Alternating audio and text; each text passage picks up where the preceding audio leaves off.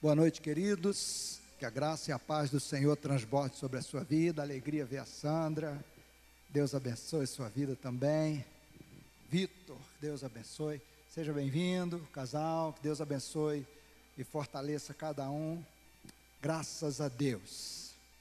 Eu creio que o pastor Wexley já é, fez aqui as considerações iniciais. Eu quero convidar você a abrir a sua Bíblia comigo. Nós vamos continuar no capítulo 8 do Evangelho de Mateus. Nós estamos numa série falando sobre cura. E eu quero convidar você, se você tem a sua Bíblia aí, Mateus capítulo 8.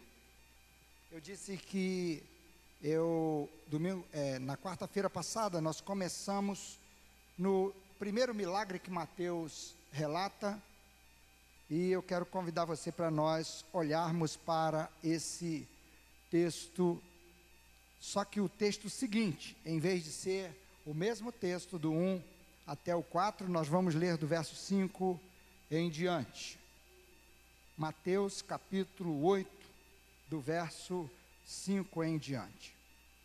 Não sei é, se o pastor. Eu estava lá embaixo atendendo uma pessoa ah, já orou por, pelos, pelos nossos queridos. Nós vamos orar no final do culto. Eu pedi oração hoje aqui pela nossa querida Tatiana. Ela ela está vivendo um momento difícil lá com o tal do Covid. E nós vamos orar por ela, pedindo a graça de Deus no final desse culto. Vamos ler o texto? Diz assim: Tendo Jesus entrado em Cafarnaum, e eu estou lendo aqui na versão é, atualizada, deixa eu ler junto com você na versão da NVI, como você a tem. É,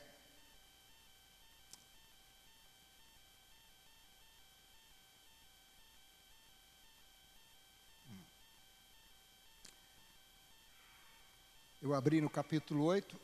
Eu tenho duas Bíblias aqui, geralmente. Apesar da tecnologia, eu assim, ainda apanho um pouquinho, então eu já fico com medo da tecnologia me bater aqui, me deixar na mão. Aí eu já trago a outra aqui física, que eu cresci com ela, para a gente não ficar é, vendido na situação. É, Mateus capítulo 8, está aqui Vamos nessa, meu filho, não me traia. Pronto. 8, verso 5. Diz assim: Entrando Jesus em Cafarnaum, dirigiu-se ele a um centurião. Dirigiu-se a ele um centurião pedindo-lhe ajuda e disse: Senhor, meu servo está em casa, paralítico, em terrível sofrimento. Jesus disse: Eu irei curá-lo. Respondeu o centurião: Senhor, não mereço receber-te debaixo do meu teto, mas dize apenas uma palavra, e o meu servo será curado. Pois eu também sou homem sujeito à autoridade e com soldados sob o meu comando. Digo a um vá e ele vai. Digo a outro venha e ele vem. Digo a meu servo faça isso e ele faz. Ao ouvir isso, Jesus admirou-se e disse aos que o seguiam: Digo a vocês a verdade, não encontrei em Israel ninguém com tamanha fé. Eu digo que muitos virão do Oriente e do Ocidente, se sentarão à mesa com Abraão, Isaac e Jacó no reino dos céus, mas os súditos do reino serão lançados para fora nas trevas, onde haverá choro e ranger de dentes. Então Jesus disse ao centurião: Vá, como você creu, assim acontecerá. Na mesma hora, o seu servo foi curado. Pai, nós lemos a tua palavra e cremos que o Senhor está aqui. Nós sabemos que tu és o mesmo, ontem, é hoje e o será para sempre. Ó Senhor, nós cremos que o que o Senhor fez no passado, o Senhor continua fazendo hoje e fará no futuro. Por isso nós estamos aqui nesta noite. Senhor, o Senhor conhece cada um que aqui está, desde o adolescente, desde a, a criança até o mais idoso, o Senhor conhece cada um. O Senhor conhece também as necessidades de cada um. E mais ainda, o Senhor conhece os desejos de cada um. Às vezes desejamos o que não necessitamos. E às vezes, ó Deus, não enxergamos o que de fato necessitamos. Que o Senhor, na tua bondade, nessa noite, nos ajude a enxergar um pouco mais o que o Senhor quer nos mostrar. E que o Senhor faça aquilo que só o Senhor pode fazer em cada um de nós nesta noite. Em nome de Jesus, amém e amém. Queridos, antes da gente entrar nesse texto propriamente dito, eu quero chamar a sua atenção para o que trata o Evangelho de Mateus. O Evangelho de Mateus trata, é, é, é um dos quatro evangelhos, Mateus, Marcos, Lucas e João. Mateus é chamado de o Evangelho do Rei. Apresenta Jesus como Rei. Marcos apresenta Jesus como servo, como trabalhador ativo. Lucas apresenta Jesus como o filho do homem, o Jesus que é, é, viveu seus dias na terra e é, foi apresentado como filho de José, filho de Maria, mesmo sendo Deus, ele apresenta e João já apresenta Jesus como o Filho de Deus. Então, queridos, no Evangelho, como nós estamos no Evangelho de Mateus, nós vamos nos ater a isso. O Evangelho de Mateus é o Evangelho do Reino. Apresenta Jesus como o Rei, o soberano. E tanto que é, Mateus, é, o, Jesus fala aqui do reino de Deus ele conta, ele, ele prega um sermão do capítulo 5 até o capítulo 7, e ele fala das leis do reino. Ouviste o que foi dito, não adulterarás, eu porém vos digo, aquele que olhar com intenção impura, já adulterou. Ouviste o que foi dito? É, é, amarás o teu próximo como a ti mesmo, eu porém vos digo, amai os vossos inimigos. E Jesus vai apresentando é, as leis do reino. Jesus disse assim: Eu não vim revogar a lei. Jesus fala sobre como jejuar, Jesus ensina a orar e por aí vai. Agora, no capítulo 8, até o capítulo 7, é o sermão do monte, o sermão chamado das bem-aventuranças, e termina com as multidões, com as pessoas que estavam ouvindo. Ele, veja só, ele estava ensinando os seus discípulos. No capítulo 5, diz assim: é, e Jesus subiu o monte, como ele, ele se assentou, os seus discípulos se aproximaram e ele passou a ensiná-los. Ele começou a ensinar os discípulos. Só que as multidões também se aproximaram e ouviram o que ele estava falando. E diz o texto que as multidões estavam maravilhadas com o ensino dele, porque ele ensinava com, autoridade, e não como os professores da época. Então, é, o texto logo, capítulo 8, já diz que ele descendo do monte, ele encontra um leproso, capítulo 8, do verso 1 a 5. E o leproso diz assim: Senhor, e a palavra usada para Senhor era dono de tudo, soberano. Essa palavra era usada para os reis, para César. Tanto que o cumprimento entre os os povos da época, tanto os romanos quanto os súditos, quanto os conquistados, era o Senhor, é, César é o Senhor, e o outro que vinha cumprimentava, o, é, ele cumprimentava o Senhor é César. E os cristãos foram perseguidos exatamente por isso mais tarde. Por quê? Porque diziam, é, o Senhor é César. Aí os cristãos respondiam, não, Jesus Cristo é o Senhor. E ó, muitos foram para a cadeia por causa disso, foram torturados, foram mortos. Então, quando o leproso diz assim: Senhor, se tu quiseres, tu pode purificar-me. Eu falei no, na, na quarta-feira passada aqui. Ele reconheceu quem Jesus era, reconheceu a vontade dele soberana, e aqui não acontece diferente. Veja só, os centuriões, eles eram bajulados. O centurião romano era um comandante de 100. Ele tinha 100 soldados ao seu dispor, para ele dar ordens, para ele mandar.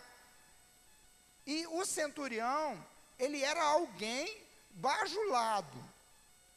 Se ele fosse uma boa pessoa, então, e todos os centuriões que a Bíblia apresenta, que o Novo Testamento apresenta, geralmente eram pessoas de bom coração.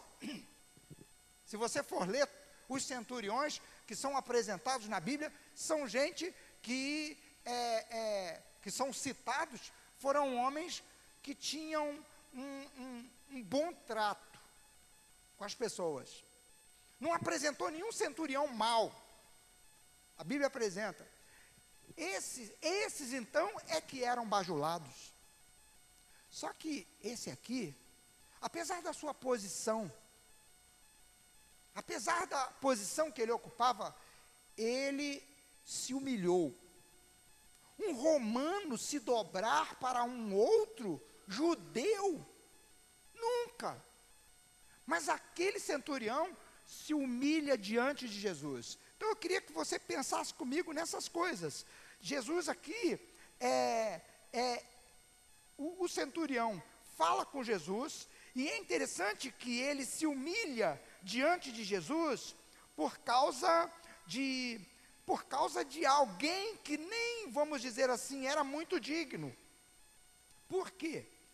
Porque os servos, eles eram descartáveis. O, o centurião podia dizer assim, ó, compro outro. É fácil eu conseguir outro servo. Só que aquele homem era dotado de humanidade. Mas ele, além do sentimento de humanidade, de tratar com humanidade, o, o servo, o escravo, que não tinha vontade própria, que não tinha direito a nada, que não tinha. Uma, o, o centurião dava de comer se ele quisesse dar, o dono, o senhor. Ele cuidava dele, se quisesse cuidar, se não quisesse, mandava, ele podia matar o escravo que não acontecia nada com ele. Mas aquele centurião, apesar desses direitos todinhos, ele abriu mão desses direitos. E abriu mão mais, ele abriu mão da sua posição. Ele se dobrou e pediu a Jesus. O texto da, da versão atualizada diz, diz, diz que ele é, é, suplicou. Ele suplicou, ele implorou. A ideia original é de que ele faz uma, ele se humilha diante de Jesus e pede por favor, por bondade. Com a demonstrando que ele estava ali na condição de pedinte, de alguém necessitado. Então, queridos, veja só. Esse texto nos mostra de cara que ninguém pode chegar diante de Deus com uma posição soberba, com uma posição arrogante. Que a palavra de Deus é clara desde o tempo do Velho Testamento que Deus resiste aos soberbos. Ou seja, Deus é, ele não não é que ele trata, ele não se importa com o soberbo, não, ele se torna inimigo do soberbo. Ele é o opositor do soberbo.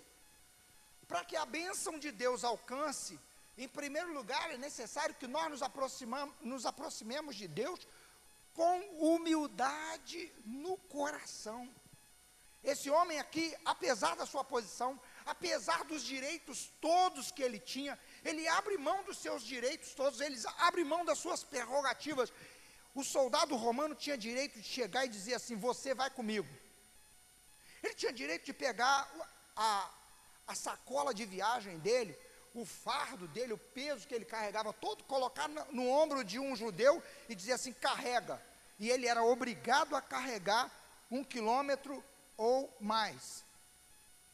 Mas esse homem abre mão de todos os seus direitos. E ele não era apenas um soldado, ele era um soldado graduado, numa posição alta.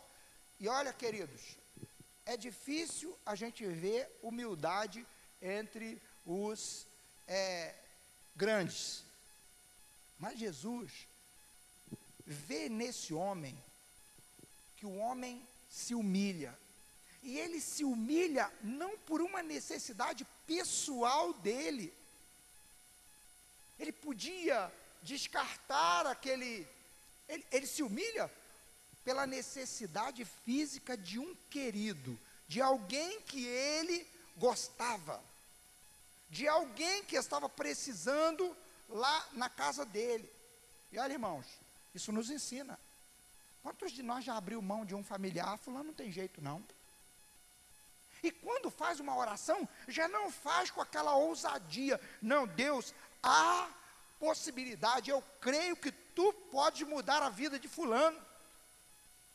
Esse homem vai e vira para Jesus e diz assim: Senhor, o meu servo, o meu criado, está sofrendo horrivelmente paralítico. Aquele homem sabia o que era sofrimento, irmão. Ele era um guerreiro, ele já tinha visto sofrimento em muitos lugares, mas naquele sofrimento do criado dele estava tocando a sua alma. E ele se humilha por outro. E eu chamo a sua atenção. Quanto você tem se humilhado diante de Deus por um querido seu? Por uma pessoa que você ama? E tem, e tem colocado essa situação diante de Deus é, de forma que, que, que, vamos dizer assim, que que, que gaste você, de forma que quebrante você, que quebre é, é, conceitos diante de você, ideias. Porque, irmãos, é muito fácil a gente olhar para a situação e dizer: não tem mais jeito. Não tem mais jeito. E a gente ora. No outro dia mesmo eu orei falando: Senhor, tem misericórdia de mim. Me livra de fazer uma oração da qual eu não venha acreditar que o Senhor quer mudar a situação me livra de ser alguém que cumpre um ritual. Tem misericórdia de mim. E esse homem clama a Jesus. Como é que esse homem veio ter fé em Jesus? O texto não nos mostra. Mas ele soube que Jesus estava em Cafarnaum. Ele tinha o destacamento dele lá na cidade de Cafarnaum, e então ele vai lá, se humilha. Ah, ele se apresentou implorando. Agora, ele reconhece a simplicidade do poder de Jesus. Irmãos, Jesus falava com simplicidade. Jesus não ficava procurando termos difíceis para falar. O semeador saiu a semear, uma semente caiu aqui. O bom pastor dá a vida pelas ovelhas. Ele falava do jeito que todo mundo entendia o que ele estava querendo dizer. Falava de forma simples, de forma clara. Jesus não fazia é, malabarismos para poder realizar um milagre. Ele dizia: vento, quieta, mar, acalma. O leproso chegou, Senhor, se o senhor quiser, o senhor pode. E Jesus tocou nele e disse: Eu quero ficar limpo. Então o centurião apresenta a situação para Jesus e ele apresenta de forma simples: Senhor, meu criado está ruim, de cama. Aí Jesus diz assim: Eu vou lá. Como é que a gente enxerga a simplicidade? Ele diz assim: Olha, senhor, eu não sou digno. Veja só, ele é um centurião, um homem de posição, um homem é, é, que naturalmente era preparado para ser arrogante, ser duro. Não tem, tem que chegar para o soldado e olhar assim, ó, por, por cima e ser firme com ele. Ele era preparado para enfrentar as coisas mais duras da vida. Aquele homem vira para Jesus e diz assim, é simples. Eu não sou digno que o senhor entre na minha casa. Ele se humilha mais uma vez. E ele diz assim: basta o senhor mandar uma palavra, porque eu entendo de autoridade. Irmãos, quem tem autoridade são os reis, os soberanos. E autoridade é diferente de poder. Autoridade, você é, é, ela é exercida. Autoridade é a capacidade de influenciar outro a fazer algo. O poder é, é a capacidade de forçar o outro a fazer algo. É diferente. Então esse homem compreendia autoridade. Autoridade é diferente de impor medo. Aquele homem sabia que quando ele dava uma ordem, o soldado cumpria a ordem que ele dava.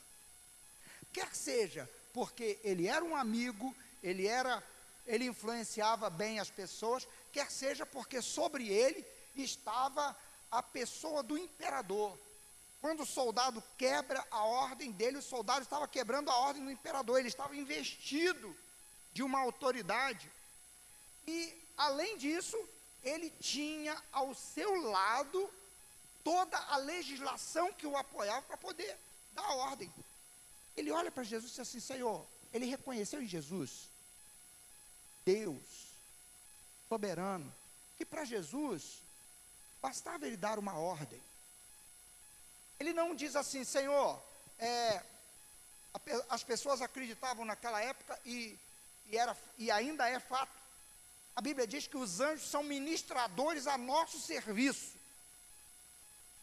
A história do povo de Israel mostra que Deus enviou seu anjo para poder livrar os seus filhos em várias situações, para tratar.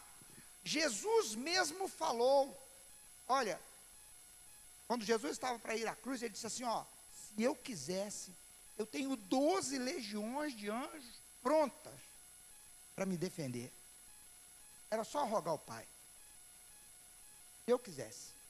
Então, apesar, o que aquele homem estava dizendo, assim, eu creio, eu acredito e se o Senhor der uma ordem, assim como eu dou ordem aos meus soldados, os teus soldados, eu não posso ver, os anjos que estão a teu serviço, a, as forças que precisam agir, vão agir sob a tua palavra. Irmão, Jesus já, você continuar a leitura, você vai ver que em vários outros textos Jesus dá ordem ao vento e o vento sossega, Jesus dá ordem ao mar e o mar quieta. Jesus dá ordem, então Jesus diz uma palavra: pode ir, que vai ser como você creu. Para ele, a questão de uma cura era simples. Era tão simples como ele dizer para um soldado: vai, leva esse recado lá em tal lugar. É muito simples. Irmãos, a vida cristã é uma vida simples, não é vida complicada. Nós vivemos procurando algo que a gente tenha que fazer. E a gente acha que, que, que, que sempre tem que fazer um negócio muito difícil para poder merecer algo. Deus quer que nós creiamos que Ele age de forma simples. Jesus não mandou comprar o remédio mais caro que tinha no mercado. Eu tenho até umas certas questões aí, né? Não vou aqui entrar no mérito de. Mas tem médico que parece que quer complicar a vida. Ele manda você comprar o remédio, tem um outro que faz o mesmo efeito, mas ele receita aquele mais caro que tem. E, e você fica numa situação. Jesus não arruma nada complicado. Tem uma hora que ele, o, o, o, cego chega, eu quero ver, Senhor. Ele cospe no chão, mistura ali, passa no olho, vai lá e lava. Era um, uma caminhadinha daqui ali, ele foi lá, lavou e voltou vendo. Simples, simplicidade. A fé daquele homem era uma fé simples, mas era uma fé robusta, forte.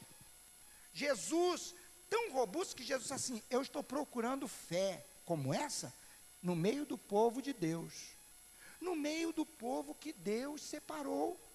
E eu não achei até agora uma fé como essa. No meio do povo de Deus, não achei fé como essa. E ele faz uma advertência aos judeus, dizendo assim: ó, muitos virão do Oriente, do Ocidente. Muita gente que vocês dizem que não vale nada, que é gentio ou gentinha, vai vir e vai se assentar à mesa com Abraão, Isaac e Jacó.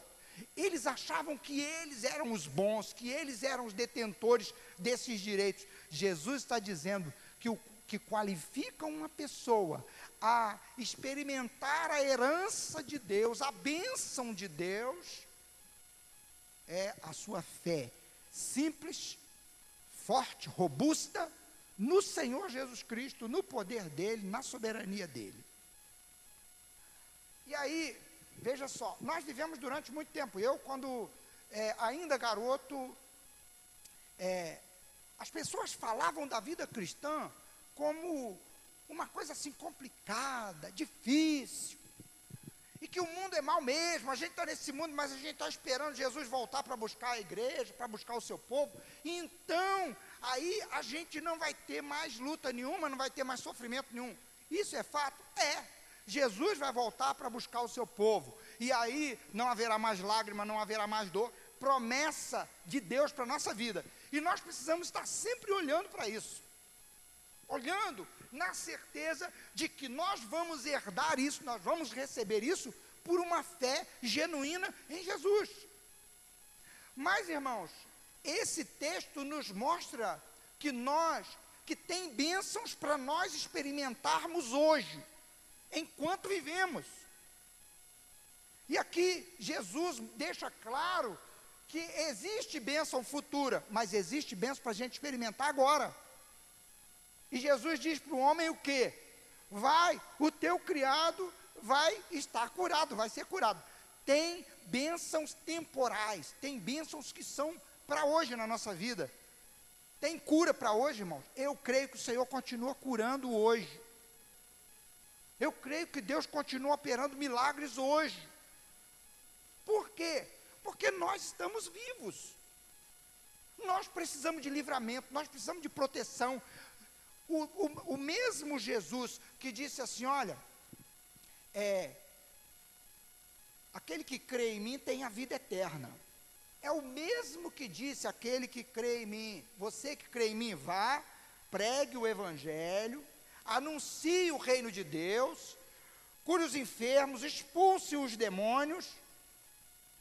O que, que Jesus está dizendo? Ele está dizendo que as bênçãos futuras são para nós, mas as bênçãos temporais também são para a nossa vida. Ele não está dizendo que tudo vai dar certo, que você não vai ter problema mais nenhum, que você não vai ter dificuldade nenhuma, pelo contrário. Ele disse assim: no mundo vocês vão passar por aflições, mas tenham bom ânimo. No capítulo anterior, Jesus, capítulo 6, Jesus nos ensina a orar. No capítulo 7, Jesus nos manda pedir, 7, 7 de Mateus: Pedi e dar-se-vos-á, batei, e, é, buscai e acharei, batei, batei e abre-se-vos-á. O que, que ele está falando? Ele está falando do presente que nós estamos vivendo. Eu preciso de milagres na minha vida hoje. Eu preciso de livramento hoje. E há um exército de anjos a serviço de Deus, ou melhor, enviados por Deus para nosso serviço. No livro de Apocalipse, quando João tem a visão do anjo, João se prostra, ele diz assim: Levante-se, porque eu sou conservo teu. Eu estou aqui a seu serviço. Sabe o que é isso, irmão? Significa que, ainda que a gente não veja nós precisamos crer que o poder de Deus está atuando do mesmo jeito hoje. Jesus continua operando hoje. Agora, tem algum texto que diz que Jesus vai curar todo mundo. Se a gente fizer isso, a gente vai estar tá, é, saindo do que a palavra de Deus diz. Jesus cura. Naquele dia ali, nós vamos ver no, no, no texto seguinte, que é, é, quarta-feira que vem a gente vai ver que Jesus naquele dia curou todos os doentes que vieram ali. Sim, mas tem um outro capítulo, capítulo 5 do Evangelho de João, que Jesus chega num lugar que tem uma multidão de enfermos e ele cura um só. Ele é mal por isso? De jeito nenhum. Por que ele curou um só ali? Porque ele quis. E o, o, o, do mesmo jeito que o centurião reconheceu o poder de Jesus, reconheceu que se Jesus quisesse, Jesus mandava, bastava mandar só uma palavra, e o milagre aconteceria.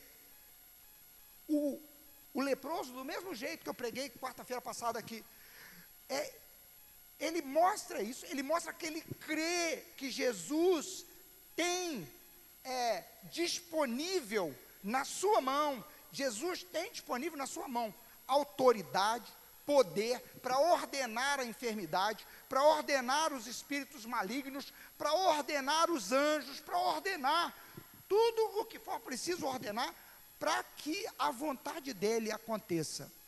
E olha, queridos, o texto mostra aqui que Jesus está pronto, disposto.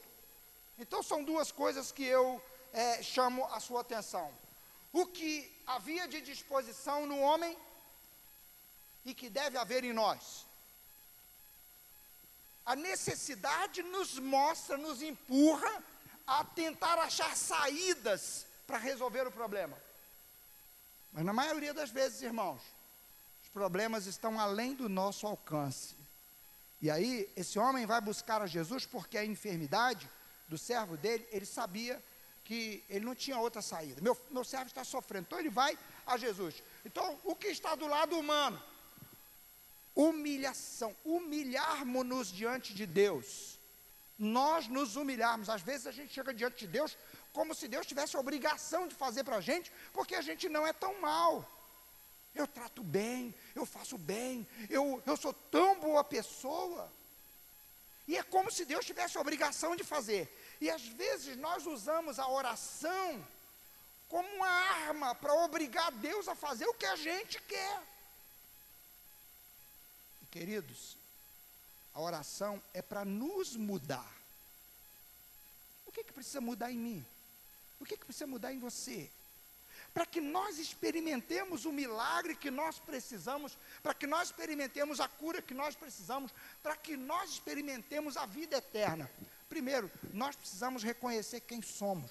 O soldado romano, apesar dele ser bajulado, ser cortejado, ele reconhecia, o, o centurião, que ele era extremamente limitado e ele não podia ajudar o servo dele. Então ele pede Senhor Jesus. Nós precisamos reconhecer que nós somos limitados. E mais, o, o homem se humilha. Do lado humano, nós precisamos reconhecer quem somos, reconhecer a nossa limitação, precisamos nos humilhar diante do Senhor, mas precisamos estar é, é, acreditando de fato que nós que estamos falando com Deus e que Deus pode e quer o melhor para nós. Jesus disse ao leproso: Eu quero. Agora Jesus diz para o centurião: Eu vou lá. É interessante que Jesus é, se propõe a fazer mais do que o que ele estava esperando. Ele esperava que Jesus falasse qualquer coisa. Ó, oh, leva isso aqui, bota lá em cima do, do, centuri, do seu criado lá, que ele vai ficar curado. Ou então, é, é, eu vou cuspir na sua mão aqui, sei lá, alguma coisa semelhante. Ou toma esse óleo aqui, leva lá e passa em cima lá, que ele vai ser curado.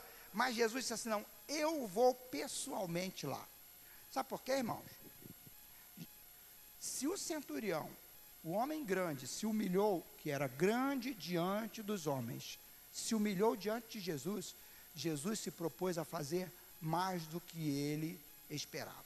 Então, do lado humano, nós precisamos nos humilhar, nós precisamos crer de fato que o Senhor Jesus conhece todas as coisas e é todo poderoso, Terceiro, nós precisamos mostrar que nós é, é, estamos prontos a, a deixar Ele fazer do jeito que Ele quer.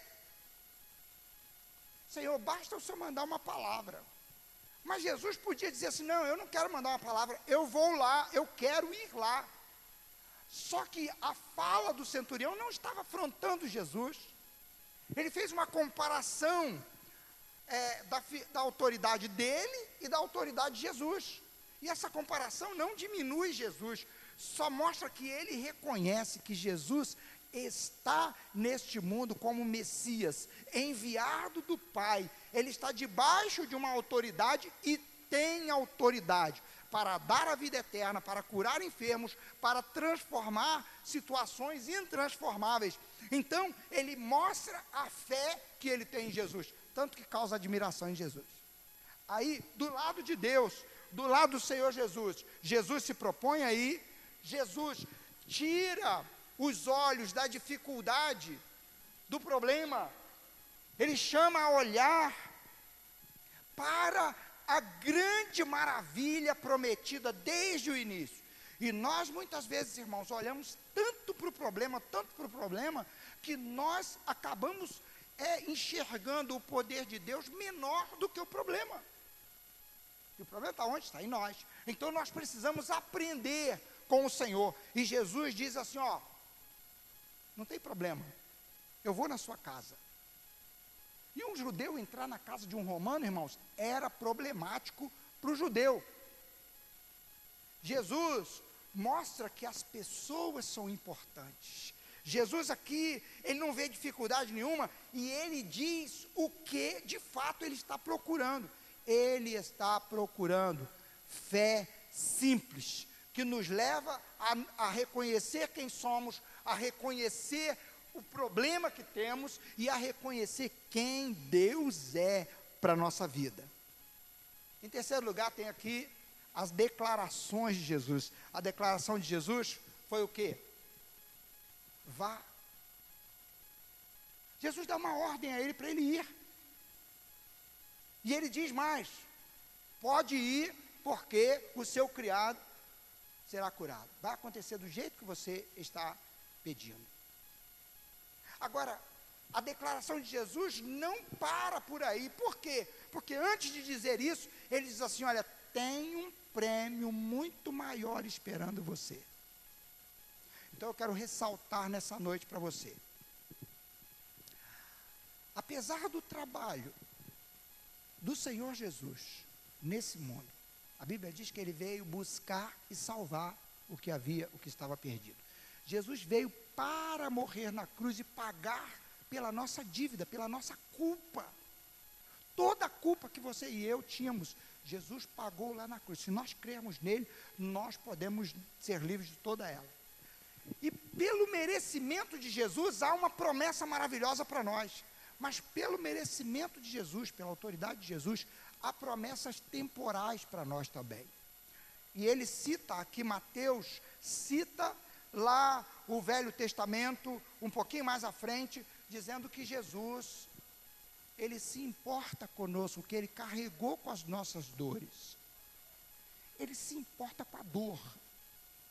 Jesus se importou com a dor do servo, porque o centurião clamou a ele. Então, queridos, é, Jesus fez a declaração dizendo assim: ó, vá, tem bênção para você hoje, agora pode desfrutar dela. A bênção da cura está disponível, vai lá. Mas Jesus também faz uma declaração dizendo assim: olha, não tem distância, não tem é, povos melhores do que outros, pessoas melhores do que outras. Virão de longe, gente de longe. Gente que vocês acham que não merece, ele falou isso com os judeus. Ele falou assim: olha, Gente que vocês acham que não são herdeiros vão se assentar à mesa com Abraão, Isaac e Jacó. Então, é, eu quero reforçar na sua mente. Em primeiro lugar, o assunto cura divina é um assunto para hoje. Alguém diz que o tempo da cura divina já passou. Aí eu pergunto: os médicos já conseguiram curar todas as enfermidades? Os médicos conseguem é, remédios para todos os males, vacina contra todos os vírus. Queridos, a verdade é que a gente nem precisa responder essa pergunta. As enfermidades continuam matando, as enfermidades continuam destruindo. A enfermidade é consequência do pecado. Do pecado não, não apenas de uma prática. Uma prática de pecado traz enfermidade sobre vidas de pessoas. Por exemplo, eu encontro com pessoas ali na esquina, eu passo de carro, paro no sinal, aí vem gente me pedir dinheiro sempre, como deve fazer com você quando você para. Ou quando você está andando na rua. Aí você vê a pessoa que está começando no, no crack. ele é forte. Aí passa três meses, você vê a pessoa, ele já diminuiu. Ele já deu uma minguada. Mas se passar um ano, você vai ver aquela pessoa forte, seca. Por que, que a pessoa está na condição que está? Por que, que a pessoa está com a saúde tão destruída? Porque ele está fazendo algo que está destruindo a saúde dele. O pecado, irmão, traz enfermidades, as práticas de pecado. Davi diz no Salmo 51: Enquanto eu calei os meus pecados, envelheceram os meus ossos. Mas, irmão, o pecado, o pecado que mais causa enfermidade é o pecado natural, que começou lá em Adão, que quebrou a ligação do homem com Deus. Jesus diz: Eu vim dar vida e vida com abundância. E Jesus, quem estava morto, ele ressuscitava. Quem estava enfermo, ele curava. Jesus veio trazer vida por completo. O que, que eu estou querendo dizer com isso, irmão, para você? É que o pecado natural nós já trazemos na nossa natureza, e os médicos vivem estudando a genética para descobrir o gene que está com defeito que causa o câncer. Por quê? Porque já vem, eles, eles dizem que isso vem na natureza humana. O Senhor Deus é aquele que sabe consertar gente. O Senhor Deus continua realizando milagres hoje. Nós temos visto milagres de cura hoje. Nós temos visto Deus realizar coisas, nós temos experimentado. Então eu creio que os milagres temporais, principalmente no que diz respeito à saúde, são para hoje. Você precisa de saúde hoje. Você precisa de cura hoje. Um querido seu precisa de cura hoje. Depois que ele mor depois que ele saiu dessa vida, ele não vai precisar mais de cura. Ele não vai precisar mais. Ele precisa hoje. E Jesus se importou tanto com isso que ele não disse para o homem assim: olha, é o seguinte, é, leve isso aqui lá e vai resolver o problema. Jesus disse assim: eu vou pessoalmente lá. Sabe o que significa isso? Que ele se importa individualmente. Apesar do escravo ser alguém desprezível naquela sociedade, para Deus não tem pessoa desprezível. Então eu quero convidar você a ficar de pé.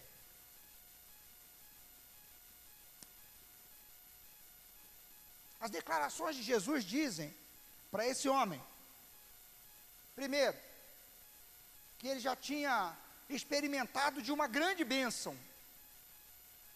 Na carta aos Hebreus diz que Jesus é o autor e consumador da fé. Deus despertou a fé no coração daquele homem. Que Deus desperte fé no seu coração. Pela sua mãe, pelo seu pai, pelo seu irmão, pelo seu vizinho. Deus pode. Continua, Deus continua realizando milagres hoje. E Ele pode realizar um milagre na pessoa pela qual você intercede. Segunda coisa que eu quero chamar a sua atenção: Deus se importa. Talvez todo mundo já desprezou. Talvez você já deixou de lado um familiar. Talvez você olhe e diga assim: não tem jeito para Fulano. Deus diz que tem jeito. Tem jeito para a sua vida.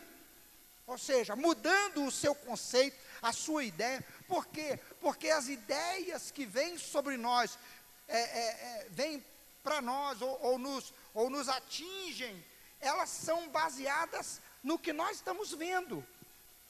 O homem estava vendo que o criado dele estava morrendo, sofrendo horrivelmente de uma paralisia. E o homem disse assim: Eu tenho que ir buscar socorro em outra fonte, porque tem, tem saída. Nesse Mestre Jesus tem saída. E ele foi a Jesus. Queridos, se você não vê saída, é, se tudo que você já fez se os médicos já fizeram o que podiam. Aí você diz assim, mas a pessoa tem que querer também. Ninguém, aqui não menciona nada que o criado lá, ele estava querendo que Jesus fosse lá. Não tem menção.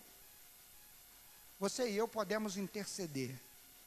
Nós podemos clamar e pedir a Deus. Agora, irmão, não faça isso só para o outro ver. Porque Deus Jesus deixa claro que Ele está procurando fé no nosso coração. E ele diz assim: Eu não achei fé como essa. Ou seja, ele está buscando uma medida de fé, ele está buscando uma fé viva. E Jesus disse: Se vocês tiverem fé como um grão de mostarda, ainda que pequeno, um grão de mostarda tem vida, irmão. Tem vida. Eu quero orar com você agora. Feche seus olhos um momento. Pai, a primeira coisa que eu quero te pedir nessa noite, para esse meu irmão e para essa minha irmã, é que o Senhor desperte a fé. A fé simples. A fé que enxerga que para ti é simples. Não tem dificuldade nenhuma. Como o centurião disse, Senhor, só uma palavra. Se são demônios que estão atrapalhando a bênção de chegar, assim como aconteceu com Daniel, o Senhor pode enviar os teus anjos e derrubar toda a força das trevas. Ó Deus, se é pecado, o Senhor é perdoador de pecados. O Senhor convence de pecados. O Senhor pode enviar uma palavra só e desarmar toda trama maligna contra a vida, a nossa vida. Desarmar toda a estrutura de incredulidade que foi colocada sobre nós, a estrutura de vida, a construção de, é, de ideias, de pensamentos, de sentimentos que mostram, que nos empurram a achar que não tem mais jeito. Tu és capaz de desmontar essa estrutura com uma palavra. Pai, então eu te peço, pela tua bondade, ajuda a fé dessa minha irmã, ajuda a fé desse meu irmão, que há tanto tempo espera um milagre e ainda não é, é, e ainda não está acreditando de fato que isso vai acontecer, que o Senhor vai realizar algo está esperando uma cura, está esperando uma mudança na família. Ah, Pai, quantas famílias estão vivendo um espírito de contenda, de desentendimento, de desacordo, e, e, tu sabes que é obra maligna, é coisa de demônios que estão torcendo as palavras, que estão, ó Deus e Pai, jogando um contra o outro, Senhor, no nome de Jesus envia uma palavra de vida, envia uma palavra de ordem, faz cair por terra toda a trama maligna. Aviva a fé no coração dessa minha irmã, aviva a fé no coração desse meu irmão, que tu tens um milagre para o nosso tempo e que todos esses milagres trazem glória para o teu nome e renovam a nossa esperança no grande milagre que está por acontecer. A nossa fé é renovada. Nós vamos nos assentar na, no trono, nós vamos nos assentar contigo, nós vamos desfrutar da bênção eterna eterna é, de não mais sofrimento, de não mais tentação, mas muito melhor que isso, nós vamos desfrutar de uma comunhão íntima, eterna, sem impedimentos nenhum. Nós o veremos face a face. Ah, Pai, mas enquanto não chega esse dia, o Senhor continua curando. O Senhor continua mudando situações. Eu estou te pedindo que o Senhor derrube os impedimentos, a soberba, aquele que se que ao olhar para a sua vida se mede com os outros, dizendo eu não sou tão ruim quanto fulano, eu não sou tão mal quanto o outro. E para estarmos contigo, ó Deus, não tem nada que a gente possa usar de argumento. A única coisa que nós podemos fazer é crer que o Senhor pode todas as coisas. É reconhecer que nós não podemos. E pedir a Ti, Senhor, para a glória do Teu nome, faz. Então eu te peço, Senhor, em primeiro lugar, derruba os impedimentos. Se for no íntimo desse teu filho, no íntimo dessa tua filha, derruba os impedimentos. Se o impedimento é externo, Senhor, se o impedimento é uma situação visível de desesperança, que olha para o quadro de enfermidade e diz: não tem mais jeito. O Senhor é Deus que pode operar um milagre e mudar esse visual. Instantaneamente ou progressivamente, tu sabes como fazer. Portanto, Senhor, nós te pedimos, manifesta a tua glória em nós, para que nós creiamos e nos ajude a enxergar quem tu és, cada dia mais. Em nome de Jesus. Amém e amém.